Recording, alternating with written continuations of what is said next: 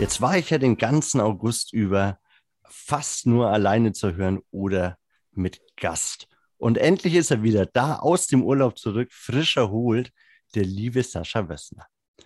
Und weil doppelt besser hält und aller guten Dinge drei sind, haben wir uns gleich nochmal einen Gast eingeladen. Heute darf ich auch noch begrüßen den Thomas Herbst, der ist bei uns in der Redefabrik Trainer für Transformation. Eine super spannende Geschichte. Um was wird es heute gehen? Wir sprechen heute über Diversität. Ein sehr diverses Thema, haha. Unterschiedlichkeit. Wo ist es gut? Wo führen sie zusammen? Wo führen sie uns auseinander? Und warum ist es so wichtig, dass wir uns darüber unterhalten? Erstmal begrüße ich heute aus dem Urlaub zurück Darum fange ich nicht mit unserem Gast an, den Sascha. Hallo, herzlich willkommen und schön, dass du wieder da bist. Ja, hallo Daniel, grüß dich. Und hallo ihr Lieben, die ihr uns Woche für Woche zuhört. Ich freue mich wieder hier mit dabei zu sein.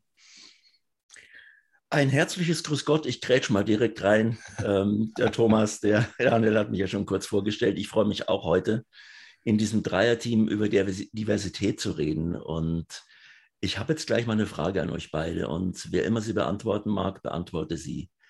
Ähm, wo siehst du den Vorteil, wenn Diversität herrscht? Also seien es äh, Meinungsunterschiede oder auch, äh, ich sage mal, von der äußeren Erscheinungsform. Der eine sieht so aus, der andere sieht so aus. Was könnten die Vorteile sein?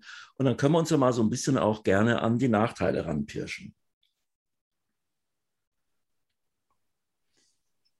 Ja, da hake ich doch gleich mal ein, Thomas. Also es ist spannend, die Frage äh, drüber nachzudenken. Und ich glaube, was definitiv Vorteile aus meiner Sicht sind, wenn ich in einem sehr diversen Umfeld bin, dann habe ich natürlich, sei es vom äußeren Erscheinungsbild, Meinungen oder was wir da auch immer als Beispiele nehmen wollen, die Möglichkeit von Ergänzung, von Bereicherung. Gerade wenn es um Meinungen geht, die dann auch kommunikativ ausgetauscht werden, bietet es immer die Möglichkeit, das Leben nochmal aus einer ganz anderen Perspektive, aus einem ganz anderen Blickwinkel wahrzunehmen, wo sich neue Horizonte auftun können und äh, wo ich lernen darf, vielleicht komme ich dann an einem Punkt, wo ich gerade bei einem Thema auch im Überlegen war, wie ich das für mich leben möchte, nochmal zu einem ganz anderen Schluss, den ich dann ziehe, zu einer ganz anderen Konsequenz, zu einer ganz anderen Entscheidung vielleicht auch. Und das ist für mich so diese große Chance, die, glaube ich, in Diversität liegt, so diese Ergänzung, diese gegenseitige Bereicherung. Und ähm, gleichzeitig ist das natürlich auch eine Schwierigkeit, weil es gerade, wenn wir über Meinungen reden, uns dann ans Themen, an Themen geht, die ja dir vielleicht schon auch am Herzen liegen, dass es dann auch Dinge ja, ins Wanken bringen kann, die du eigentlich für, für sehr sicher gehalten hast, auf die du dich bisher verlassen hast, auf die du viel vielleicht auch in deinem Leben gestützt hast.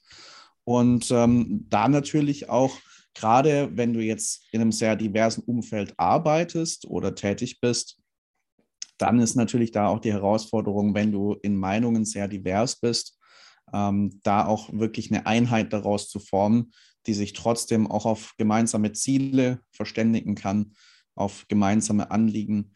Ähm, das wäre vielleicht auf der anderen Seite so mal, ich würde es jetzt gar nicht als Nachteil per se bezeichnen, sondern als Herausforderung. Das ist natürlich jetzt schon ein Ding und ich gebe gleich äh, an dich, Daniel, rüber. Weil während du geredet hast, Sascha, ist mir sowas gekommen wie so ein paar Jahre zuvor und ganz selten immer noch passiert es mir. Hey, wie kann der sowas sagen? Das, das, das glaube ich jetzt einfach nicht. Mhm. Das kann nicht wahr sein. Also wo ich wirklich von diesen Vorteilen, von der Ergänzung, von dem Lernen überhaupt gar nichts mehr auch annehmen will, weil ich einfach nur total perplex bin. Ähm, Daniel, kennst du so Situationen auch? Na klar, also ich möchte da äh, ganz kurz an den Sascha noch anknüpfen und an die vorherige Frage. Ähm, also bei Diversität fällt mir sofort ein als Vorteil und den möchte ich einfach nicht ungenannt lassen, dass mir in Gruppen, wo sehr viel Unterschiedlichkeit herrscht, mir immer wieder meine Individualität auffällt. Und in guten Gruppen werde ich dafür oder fühle ich mich da auch wohl. Das ist vielleicht das Beste ja, ist die bessere Umschreibung, fühle ich mich da wohl, wirklich in meine Individualität anzukommen. Und das erkenne ich natürlich am besten, wenn sehr viel Diversität vorherrscht. Und zu deiner Frage, klar kenne ich das. Ähm, jetzt ist aber jeder Mensch ein Spiegel für uns.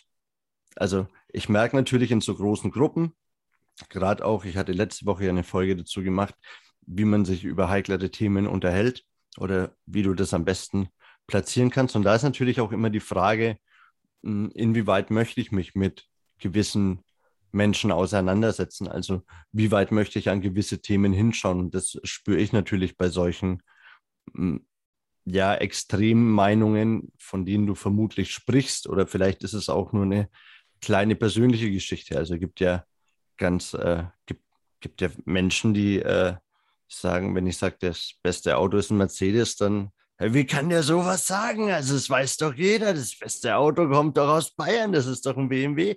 Ähm, also, Schmerz ist ja subjektiv und Leid, das hatten wir ja, glaube ich, in unserer allerersten gemeinsamen Folge, Sascha. Äh, das, das kann auch in solchen Gruppen sein, aber ich glaube, wenn es elementar, wenn es eklatant wird und dann eben auch um die drei E's zu vervollständigen, extrem, dann ist es natürlich immer die Frage, was kann ich davon lernen? Und vielleicht ist es dann nicht das eigentliche Attribut der Person, also jemand, der mich künstlerisch inspiriert, dann künstlerisch zu werden, sondern vielleicht ist es dann eher ein, ähm, naja, abschreckendes Beispiel. Ja, also Menschen, die dir so nichts geben können, können dir immer noch zeigen, was du nicht möchtest. Und mhm. das ist natürlich dann der Benefit, den ich aus so einer Situation ziehen kann. Aber klar, ich bin auch nur ein Mensch. Ich bin auch schon aus Situationen rausgegangen und dachte mir, bist einfach ein Arschloch. Mm, und kommt aber dann halt vielleicht, wenn man die Person ein paar Mal sieht und auf einmal merkt man, oh, ist gar kein Arschloch. Also hat vielleicht was gemacht, was ich auch unbedingt machen wollte. Da sind wir dann wieder bei dem Spiegel. Also warum bringt mich der andere so zur Weißglut? Wenn er mir egal wäre, würde das ja gar nicht passieren können. Bei dem, als du Spiegel jetzt gerade gesagt hast, ist mir wieder eingefallen, dass es ja durchaus auch ich sage mal, das Konstrukt gibt, ähm, dass alles, alles ist eins. Also in unserem innersten Kern sind wir alle genau der, die, das Gleiche. Äh, wenn das so wäre, gäbe es wirklich diese Diversität eigentlich nur im Außen. Das heißt, je weiter ich nach außen gehe, und das ist das Beispiel mit den Automarken gebracht, umso deutlicher scheint sie zu werden. Äh, je mehr ich nach innen gehe an den menschlichen Kern, äh, je, je, mehr können wir sagen, hast du ja gerade erwähnt, haben wir alle schon mal gelitten? Ja. Sind wir alle schon mal verletzt worden? Ja. Haben wir alle schon mal jemanden verletzt? Ja. Haben wir schon mal eine Meinung gesagt, wo die anderen gesagt haben, hey, spinnst du? Ich glaube, mir brennt der Hurz, das geht auf gar keinen Fall, was du da sagst. Ja. Und wenn ich diese Summe an Beispielen jetzt nehme, äh, könnte man, weiß ich nicht, wenn wir jetzt mal uns drei nehmen, vielleicht auch stellvertretend für unsere Zuhörerinnen und Zuhörer, ist es uns allen schon so gegangen. Und da wird es für mich sehr, sehr interessant. Das heißt, in der Diversität, in der Unterschiedlichkeit scheinen wir sowas oder viele Sachen gemeinsam zu haben, sodass Diversität und Einheitlichkeit plötzlich nah beieinander liegen. Ich weiß nicht, wie siehst du das, Sascha? Ja, ja.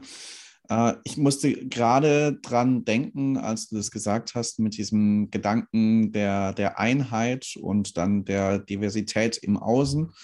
Ähm, da kam mir der Gedanke, was ich da ganz spannend finde, ist für mich dann, wenn ich jetzt lösungsorientiert mal überlege, okay, wie schaffe ich das wirklich dann auch meine Einheit, meine Gemeinsamkeit mit dem anderen zu sehen. Gerade vielleicht auch bei solchen Meinungen, die mir jetzt gar nicht passen oder bei Verhalten, das mir komplett gegen den Strich geht.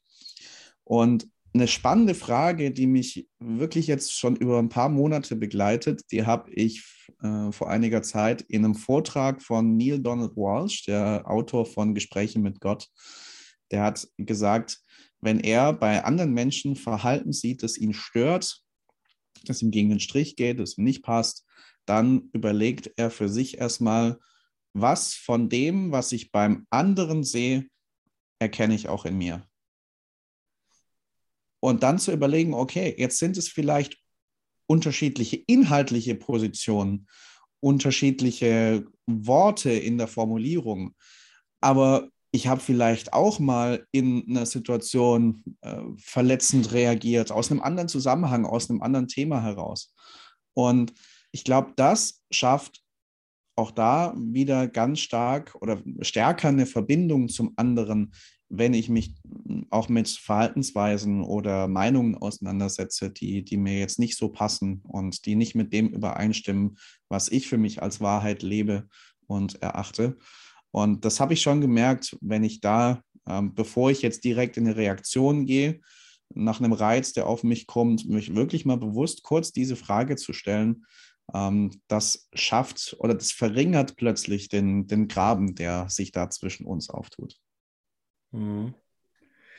Und also es gelingt mir noch nicht immer, aber immer öfter, dass auf so Sachen, die auf mich zukommen, so wie du sagst, ähm, dieser Spalt zwischen Reiz und Reaktion, dass äh, wenn es gerade geht und ihn bewusst, ich bewusst verlängern kann, dass, sagen wir mal, du oder ihr mir irgendwas an den Kopf werft und ich wirklich mit so einer inneren Ruhe reagieren kann im Sinne von so, so.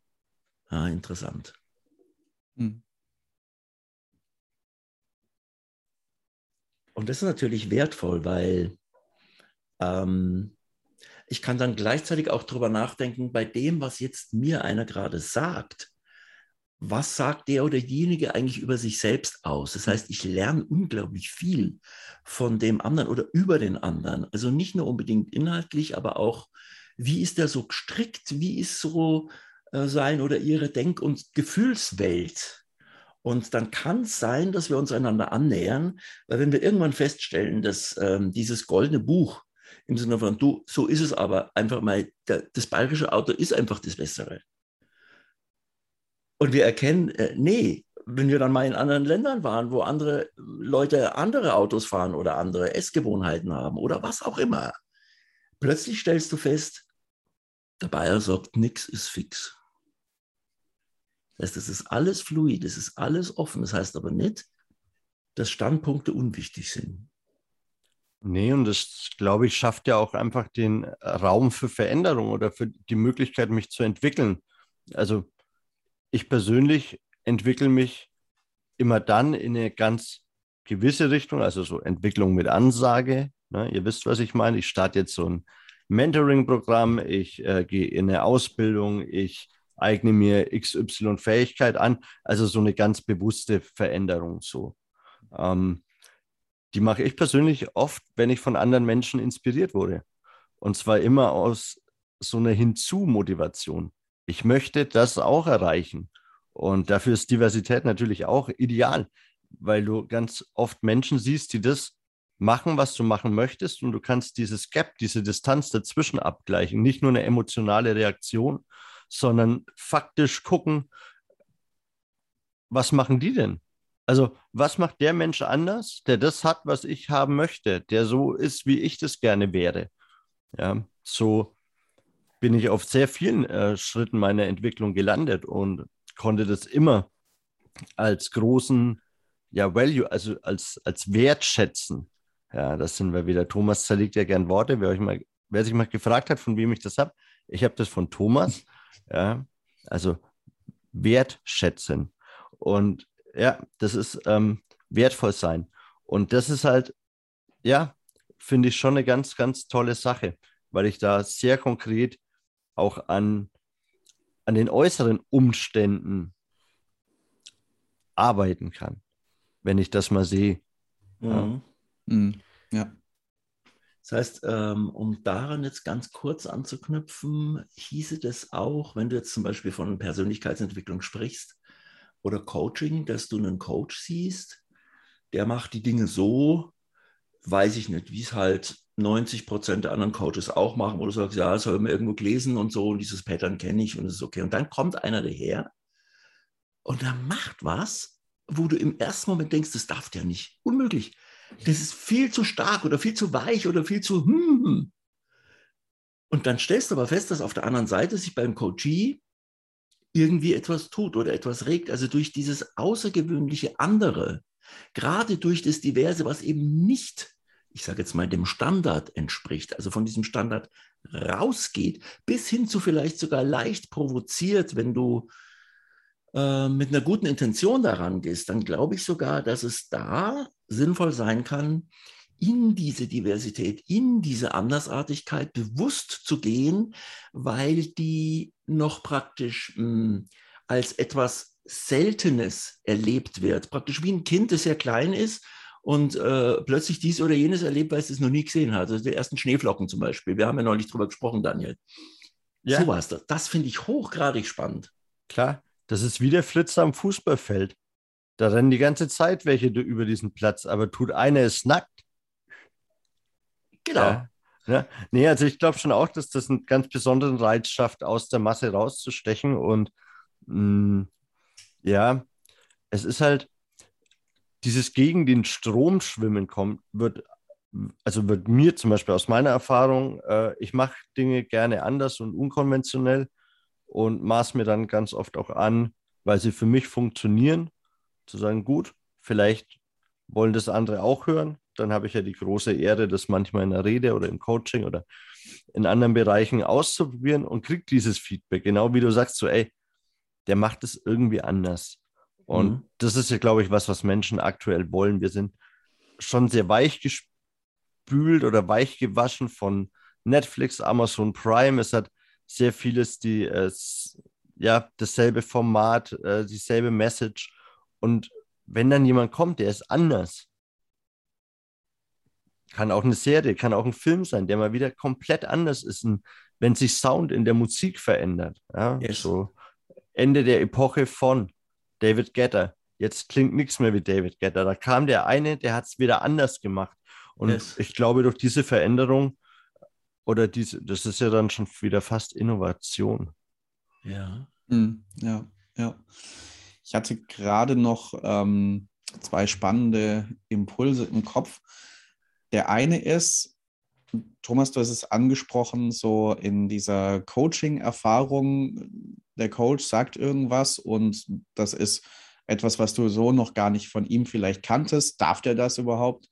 Ähm, ich habe es erlebt aus der anderen Rolle, als ich quasi in einer Coaching-Rolle drin war.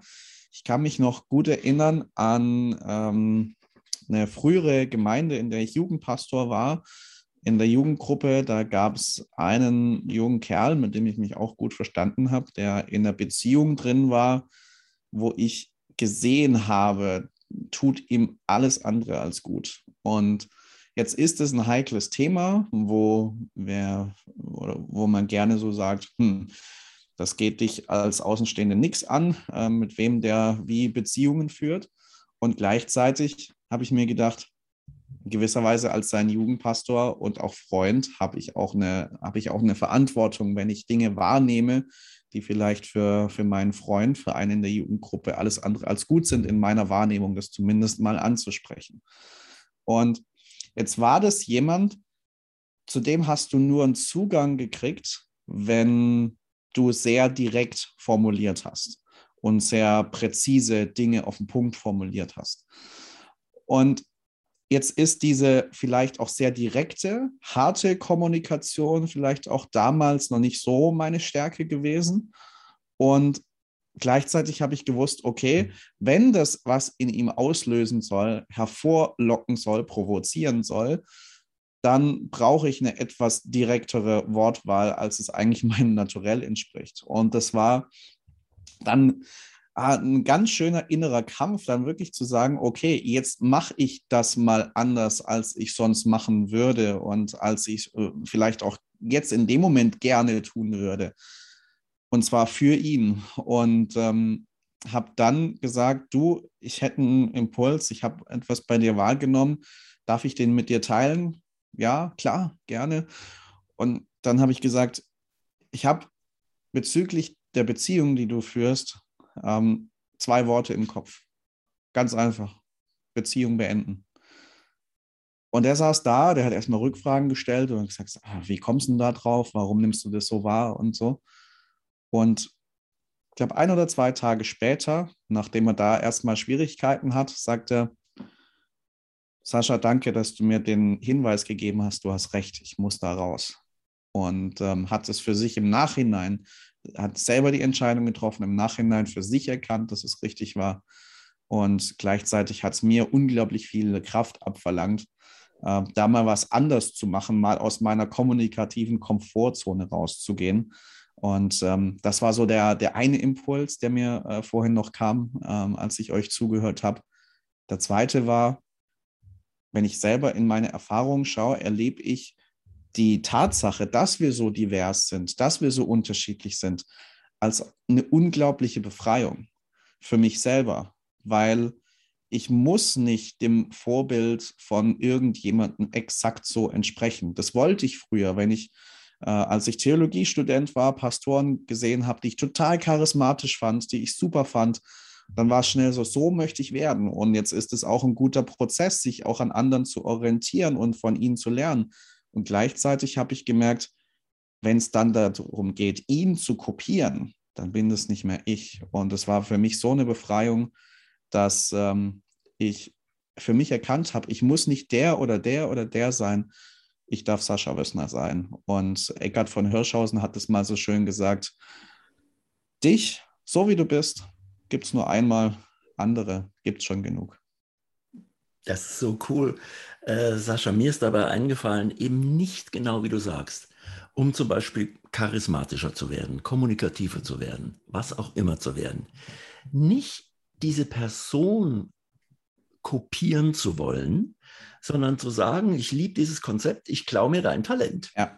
Ja, ja. ich schaue ich schau da hin und denke, bah, ist das was für mich? Könnte es was für mich sein? Und dann emuliere ich praktisch nur einen Teilbereich aus dieser Person. Und guck dann mal, oh ja, okay, probier das morgen oder übermorgen nochmal aus oder in der, in der Zukunft. Und dann mh, hm, verändert sich bereits was. Und jetzt kannst du sagen, ja, weil viele Leute, wenn es auch um Veränderungen geht, gerade äh, wenn wir jetzt bei Diversität sind, ja, ich, ich kann mich doch nicht in diese Richtung hin entwickeln, dann bin ja ich nimmer ich. Also da geht es stark in die Identität auch rein. Und dann sage ich manchmal, mh, hast du mal eine Fremdsprache irgendwann gelernt? Dann sagen die meisten, ja, und bist jetzt immer noch du? Da kommt eine kurze Pause und dann kommt so, ja, jetzt, ich weiß jetzt auch nicht genau, was ich sagen soll, ja. So quasi, äh, ja, das ist ja was anderes. Sage, ja, dann erklär mir den Unterschied. So. Ja. Also das finde ich sehr spannend. Ja, und dazu fallen mir zwei Beispiele ein. Leistungssportler, erfolgreiche Leistungssportler und Musikerin.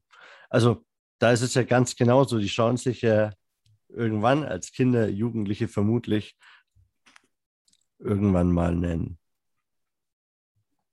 Top-Spieler an, einen Top-Sportler, eine Top-Sportlerin und stellen dann fest, okay, das möchte ich auch. Ja, dann tragen die das Fußballtrikot, identifizieren sich erstmal mit dem Charakter und irgendwann im Laufe der Zeit wird ihnen ja klar, okay, es ist ja nicht, ich will das schon so machen wie, nur den gibt es ja schon.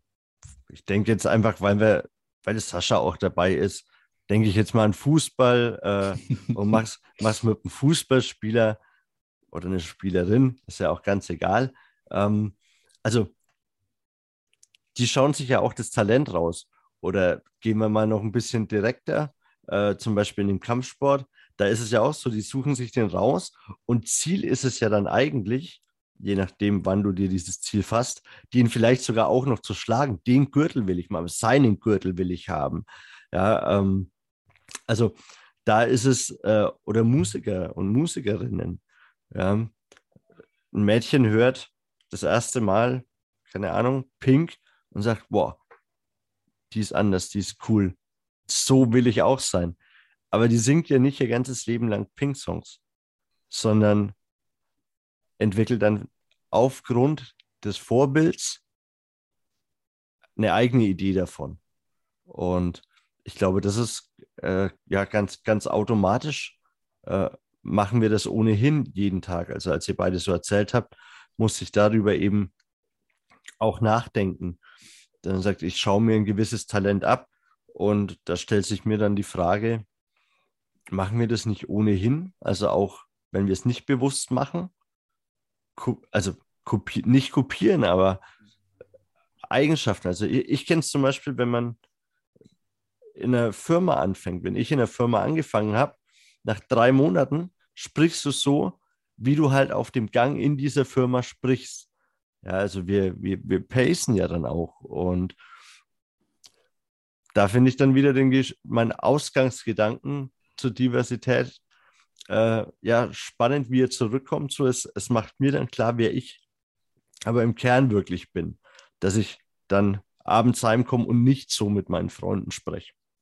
Nicht so mit meiner Partnerin spreche, sondern da bin ich dann wieder Daniel. Ja. Ja, das ist, äh, das ist Modelllernen. Das machen wir von Kindesbeinen an. So fängt es mit der Sprache an. Und vermutlich genau, Daniel, so wie du es gesagt hast, geht es auch immer noch weiter, selbst wenn es uns nicht bewusst ist. Und ich hab, weiß gerade äh, mit einem Freund, der am Wochenende bei mir zu Besuch war, hatten wir es gerade besprochen. Ähm, also extreme Diversität in verschiedensten Ausprägungen. Äh, meine Freundin kommt aus Togo, lebt in Togo und da ging es um das Thema, was, hier, was wir hier manchmal so machen mit unserer Ernährung, Nahrungsergänzungsmittel, abends keine Kohlehydrate essen, das Ganze ganz genau aufeinander abstimmen. Das habe ich dann so erzählt. Und dann sagt sie, mhm. Schatz, das ist nett, das ist cool, dass ihr das so macht, aber weißt du, bei mir ist es so oder bei uns, wenn es was zu essen gibt, ess mal. Und außerdem, ich bin keine Chemikerin. Da musste ich so lachen. ja, ich, bin, ich bin, I'm not a chemist. Ja, äh, ich esse halt, wann ich esse. So. Und jetzt kannst du vielleicht gucken, hm, ist das bei uns jetzt so ein bisschen überdimensioniert, dass wir da wirklich in Nitty-Gritty, in die kleinsten, kleinsten Krümelchen reingehen, wie alles fein aufeinander abgestimmt sein sollte, welche Routinen wir dann haben, abends, mittags, morgens, den ganzen Tag, Excel-Tabellen, Kalkulation, ja, das ist auch divers, manchmal ist es auch pervers. Und ähm, ich hatte jetzt im letzten Live-Call am Montag ist es mir persönlich natürlich runtergegangen wie Öl, meldet sich einer und sagt, ja, also alles, was mit Routinen zu tun hat, das ist der Charisma-Killer Nummer eins. Da denke ich immer noch drüber nach. Also das hat er mit einer Überzeugung gesagt, es war brachial.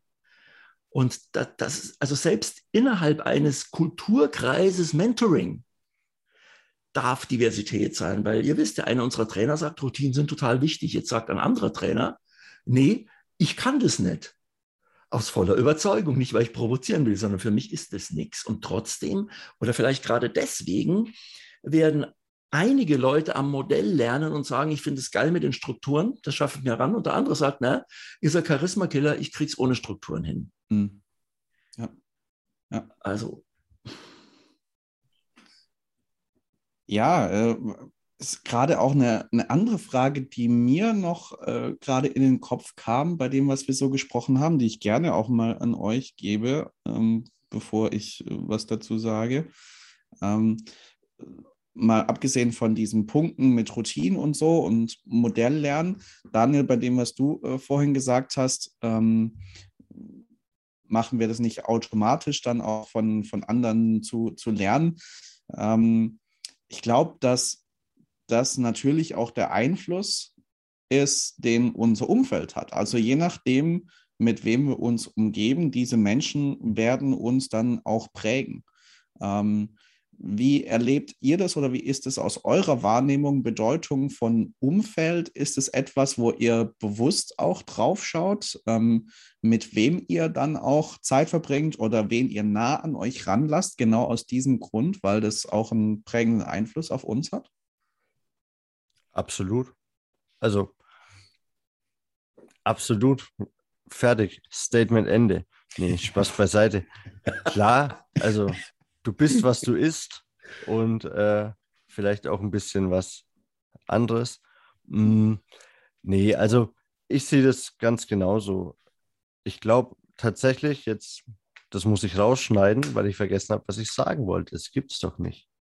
Äh, während du darüber nachdenkst, was du sagen wolltest, ähm, übernehme ich einfach direkt von hier und es kommt wieder, vielleicht ist es sogar schon da. Ähm, äh, ja, mit dem Umfeld ist es total wichtig und jetzt kömmt, könnte es, wenn ich bewusst drauf gucke, in welches Umfeld ich denn hineingehen möchte, weil es insgesamt förderlich ist und welches Umfeld ich vielleicht nach und nach oder plötzlich verlassen möchte, weil es mir nicht förderlich ist, ähm, unterstütze ich deinen Gedanken total, Sascha. Mhm. Absolut. Mhm. Daniel ist wieder da, gell? Ja, absolut. Also ich glaube auch, dass, dass es maßgeblich ist, wenn du dich selbst entwickelst und immer neue Erkenntnisse hast. Also ich habe ein super Beispiel. Hm, ich bin bei den Toastmasters, wisst ihr jetzt mittlerweile, eine alte Leier schon und immer wieder schön. An der Stelle gehen total viele liebe Grüße an meine Rhetorikerinnen-Kollegen raus. Es ist mir jedes Mal wieder ein Fest und neulich laufe ich mit einem Kollegen heim, wir laufen zum Bahnhof und er sagt, na, hm, du Daniel, ich habe eine Frage, bis ein Attentat auf dich. Ich sage, schieß los. Er hat rumgedruckst und das kannte ich vorher nicht. Und dann sagt er, hey, äh, hier, ich mache quasi gerade so eine äh, Lernsession äh, mit Jim Quick. Wie schaut's aus? Ich brauche einen Lernpartner. Ich so, aha, okay. Und dann hat er mir so erklärt, dass er schon kein einsamer Typ ist. Bin ich auch nicht. Nur wenn es dann an Persönlichkeitsentwicklung geht, dann kennst du immer nur den Tribe, mit dem du irgendwas angefangen hast. Du kennst die Leute von der letzten Masterclass, du kennst die Leute aus deinem Mentoring, vielleicht noch Coaches. Hm, aber wie viel bei 500.000 in Nürnberg kenne ich, die sich dann wirklich mit dem Thema auseinandersetzen, äh, steht ja niemandem zugeschrieben. Das heißt, das ist oft gar nicht so einfach, darauf möchte ich nämlich eigentlich hinaus, dann Gleichgesinnte zu finden.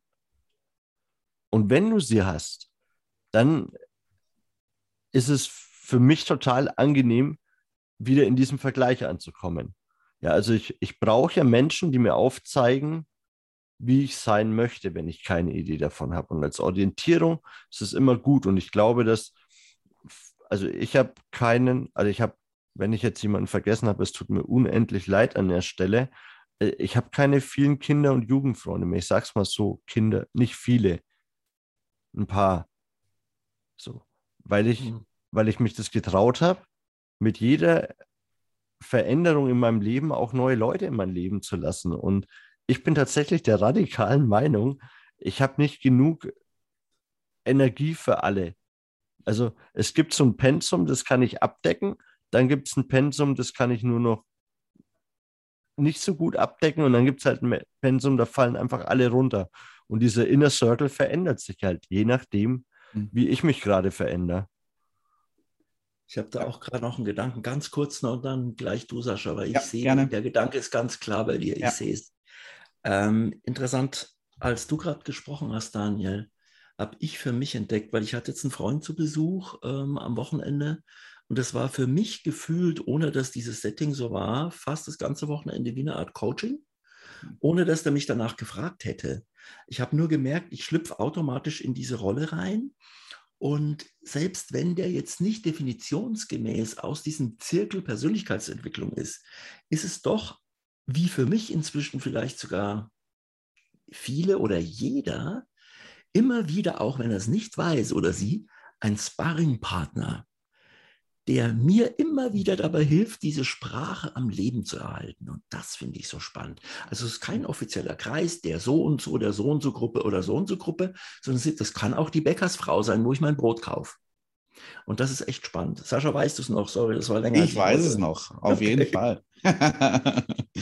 ja, äh, zu Thema Umfeld und Inner Circle äh, hatte ich noch einen Gedanken, den ich ganz spannend finde, weil für mich dann wieder vor ein paar Wochen neu die Frage war, okay, wen zähle ich jetzt denn oder wen möchte ich jetzt auch wirklich in mein Inner Circle zählen und äh, bewusst auch viel Zeit da rein investieren in diese paar wenigen Kontakte. Und es war ganz spannend, weil ich ein paar Tage mit einem guten Freund unterwegs war. Wir haben uns ein bisschen zurückgezogen, eine sehr ruhige Umgebung, haben persönliche Themen reflektiert und sind dann auch miteinander in den Austausch gegangen. Und er hat es wahrscheinlich schon äh, im Verdacht gehabt, als ich ihm gesagt habe, ich denke auch über Inner Circle und so weiter nach, äh, dass er da schon reingehört. Und in den Tagen hatte ich es dann auch nochmal ihm ganz explizit gesagt. Und dann war das Spannende, dass er mir in diesen Tagen den Beweis gegeben hat, dass ich aus meiner Sicht mit dieser Entscheidung, ihn dahin zu setzen, wirklich auch goldrichtig lag, weil neben viel, viel Wertschätzung, die wir uns gegenseitig gegeben haben und Ermutigung, was wir an Gutem in dem anderen sehen, war er auch jemand, der mir bewusst auch Punkte gespiegelt hat, äh, die er als eher negativ, als kritisch einschätzt, ähm, und das aus einer Position heraus auch für mich das anzusprechen und nicht gegen mich. Und dann habe ich zu ihm gesagt, du weißt du, für mich zählst du in den Inner Circle und du hast mir jetzt nochmal die Bestätigung gegeben, dass ich damit richtig lag. Weil in diesem Kreis, da will ich nicht nur Ja-Sager haben. Da will ich nicht nur Leute, die mir von morgens bis abends sagen, wie geil ich bin. Gut, können sie von, von morgens bis mittags machen, ist in Ordnung. Ähm, das aber, weißt du ja eh, du weißt ja eh, dass es ist. Hast du ja irgendwann mal gesagt auch. Ja, aber da war die Aufnahme nicht an, deswegen. Ja, deswegen ähm, sagen wir es ja jetzt. Ja, eben. ja, und ähm, ja, also war total wertvoll für mich, da jemand auch als Korrektiv zu haben oder zumindest jemand, der mir, der mir Wahrnehmungen, die er hat, einfach auch mal spiegelt und mir den Ball zurückspielt, hey, denk drüber nach, ob du das so machen möchtest oder nicht, ähm, wie du dich dazu stellst fand ich total cool, dass wir dieses Vertrauen, diese Offenheit hatten. Und ich glaube, da beim Gedanken der Diversität ist genau das auch cool, ähm, Leute im Inner Circle zu haben, wo wahrscheinlich schon auch Kernwerte übereinstimmen, wo eine gute zwischenmenschliche Chemie da ist und dennoch auch Offenheit für und der Rahmen dafür gegeben ist, sich auch mal solche vielleicht eher konstruktiv kritischen Wahrnehmungen miteinander auch zu spiegeln und zu teilen. Mhm. Das heißt, der Inner Circle wäre so ein bisschen das Rückgrat. Das mhm. stützt uns und dann können wir rausgehen und, und uns ausprobieren. Ja. Ja, ja ich, also ich finde den Gedanken auch super spannend. Und was mir dabei auffällt, ist, weil du über Kernwerte gesprochen hast. Also ich weiß gar nicht, also Kernwerte ja, es gibt ja immer so K.O.-Kriterien. Ne? Also wenn du als Mann zum Beispiel eine Frau auf Tinder suchst, ist das 1,80 Körpergröße, K.O.-Kriterium. Kleiner kann, darfst du heutzutage einfach nicht mehr sein. Aber das wollte ich gar nicht sagen. Also das Ding ist, ähm, die Kernwerte, ich glaube einige, also diese K.O.-Kriterien müssen stimmen. Mhm. Und dann können total extreme Sachen, und da möchte ich jetzt tatsächlich auch nochmal drüber sprechen, weil Wahlen sind, weil wir aus einer sehr krassen Zeit in eine krasse Zeit gehen, ähm, dass wir uns da schon auch überlegen müssen, mögen wir andere Menschen? Also ich bin voll bei dir, Kernwerte, K.O.-Kriterien, aber mögen wir dann andere Menschen auch nur, wenn sie recht gleich sind? Oder können wir Menschen mögen, lieben, gerade auch in der Familie, wenn da ein paar Kernwerte auseinandergehen. Also ich denke da zum Beispiel ähm, daran, dass, dass ich in meiner Familie wenig über Politik spreche, weil wir uns einfach nicht, nicht einig werden. Ähm, weil ich mich dann lieber auf Gemeinsamkeiten wieder konzentriere. Also da sind wir dann wieder bei diesem, ich glaube, dass es wirklich, dass Diversität irgendwie ein Kreislauf ist, der immer wieder in Gemeinsamkeit und Individualität, muss ich mir mal Gedanken machen, welches äh, fitzringische Konzept da entstehen wird. Ähm, aber ihr wisst, worauf ich raus möchte. Ne? Also ja. dieses auch Unterschiede müssen nicht aufhalten. Also ich habe einen Freund, der sich gerade für Sachen stark macht, die finde ich total kacke. So, und jetzt kann sich jeder da draußen auch äh, überlegen, um was es da gehen könnte. Und dennoch ist er der Mensch, den ich frage, wenn ich die ehrlichste Meinung brauche. Also wenn ich es wirklich from the button of a heart brauche. Ja, wenn, wenn ich mir nicht erlauben kann, dass jetzt jemand kommt und sagt, naja, der Daniel hört immer ganz gern das und das. Nee, den rufe ich an, wenn es richtig dreckig wird. Der, der mir sagt, ey, so und so bist du.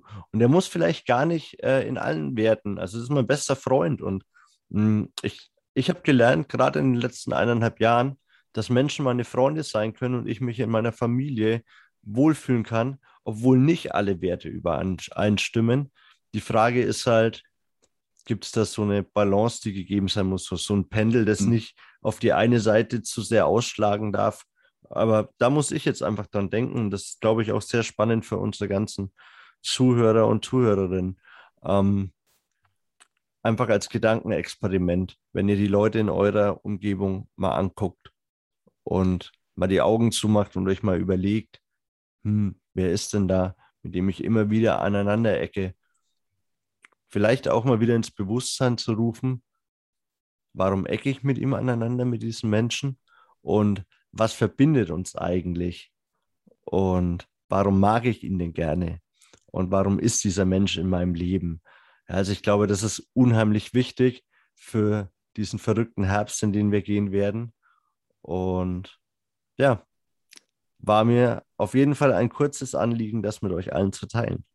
Ja, wenn du natürlich verrückter Herbst sagst, äh, fühle ich mich direkt angesprochen. Warum nur? Ich weiß es auch nicht. Und was ich cool finde, auch während du gesprochen hast, Daniel, oder ihr beide habt ja von K.O.-Kriterien gesprochen. Und ich habe bei mir gerade was aufgemalt. Und zwar bei eben einigen Menschen, weil du hast auch gerade gesagt, Daniel, wieso äh, ist es so, obwohl ich den im Grunde genommen, was er da so macht, finde ich es nicht toll. Aber wenn ich den bei dem und dem um Rat frage, gehe ich zu ihm eben und, und er weiß auch was. Also dann hätte ich in diesem Fall K.O.-Kriterien in OK-Kriterien überführt. Das finde ich ganz spannend. Ah, du bist ja. so cool.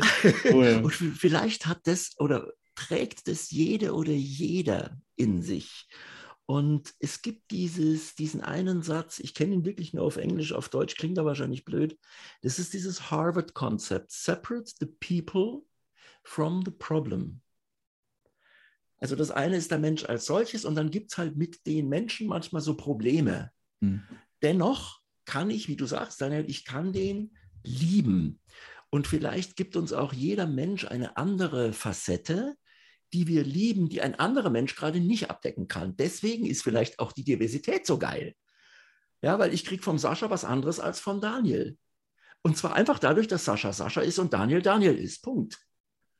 Und das finde ich so cool. Und da eben zu sagen, wow, da haben wir Andockungspunkte. Ja, definitiv. Und ich fand, ich fand das total cool, so K.O.-Kriterien umzudrehen zu OK-Kriterien. richtig, richtig cool. Gefällt mir. Und ähm, anknüpfend an das, was, was du gesagt hast, Daniel, was ich nur so unterstreichen kann, ich glaube, da wäre es dann auch wieder ungesund, wenn wir dahin kommen zu sagen, okay, ich liebe jetzt oder ich mag jetzt nur noch die Menschen, die Kernwerten mit mir vollkommen übereinstimmen. Für mich ist es so aus meiner Wahrnehmung, dass ich für mich den Anspruch habe, äh, den ich nicht immer hundertprozentig erreiche und trotzdem habe ich diesen Anspruch, jeden Menschen, mit dem ich interagiere, wirklich auch in Liebe zu begegnen. Und dann ist es bei mir auch so, dass ich Freunde habe, Freundschaften, die ich pflege, wo wir bei manchen Wertevorstellungen schon auch grundsätzlich anders äh, gelagert sind. Und trotzdem gute Freunde sind, weil wir in, in anderen Punkten wieder Schnittmengen haben und weil es, wie du auch gesagt hast, Thomas, da wieder andere Punkte gibt, äh, gibt, die wir aneinander feiern und die wir aneinander wertschätzen und mögen. Und gleichzeitig ist es für mich dann halt eine bewusste Überlegung, okay, wer gehört wirklich in den innersten, in den engsten Kreis. Und da kommt bei mir schon nochmal wahrscheinlich stärker die Wertebasis rein, ähm, was nicht heißt, dass äh, die, die anderen das in mangelnder Wertschätzung spüren, die nicht zu diesem Kreis gehören. Und das ist für mich immer ganz wichtig, genau diese Balance auch zu halten, ähm, von, von der wir es auch hatten dass äh, ich möchte, das ist wirklich mein Einspruch, dass sich Menschen wertgeschätzt fühlen, egal ob sie nah an mir dran sind oder nicht, egal ob sie meine Werte teilen oder grundsätzlich andere Vorstellungen haben. Ja, finde ich. Das, hey, du Daniel, mach du. Nee, mach du noch. Äh, ganz kurz, ich weiß nicht, ich habe mir das aufgeschrieben, habe es selber noch nicht durchdacht. Äh, das fühlt sich jetzt so an wie, äh, wie soll ich wissen, was ich denke, bevor ich noch nicht gehört habe, was ich sage? Ich bringe es trotzdem mal. Ja, vielleicht könnt ihr es für mich klären. Und zwar, ich habe jetzt so aufgeschrieben, also entweder irgendwie bei all dem, was wir jetzt gerade besprechen, entweder es gibt nur Diversität, es gibt gar nichts anderes, oder es gibt nur die Einheit und nichts dazwischen. Und das habe ich selber noch nicht umrissen. Ich habe es nur gerade aufgeschrieben. Hm. Super geil. Ich wollte nämlich gerade im Moment fragen, was denn jetzt eure Main Learnings quasi aus dieser Folge Podcast sind. Wir sind nämlich tatsächlich schon fast am Ende angekommen und ich würde es ja fast wortlos stehen lassen, nur kann ich es heute nicht. Dafür war es viel zu schön. Und darum gebe ich tatsächlich genau diese Frage an den Sascha, wenn du jetzt nochmal zurück überlegst, wir haben über super viele Themen gesprochen, viele sicherlich nur an der Oberfläche angekratzt, manche ein bisschen äh, näher angeguckt.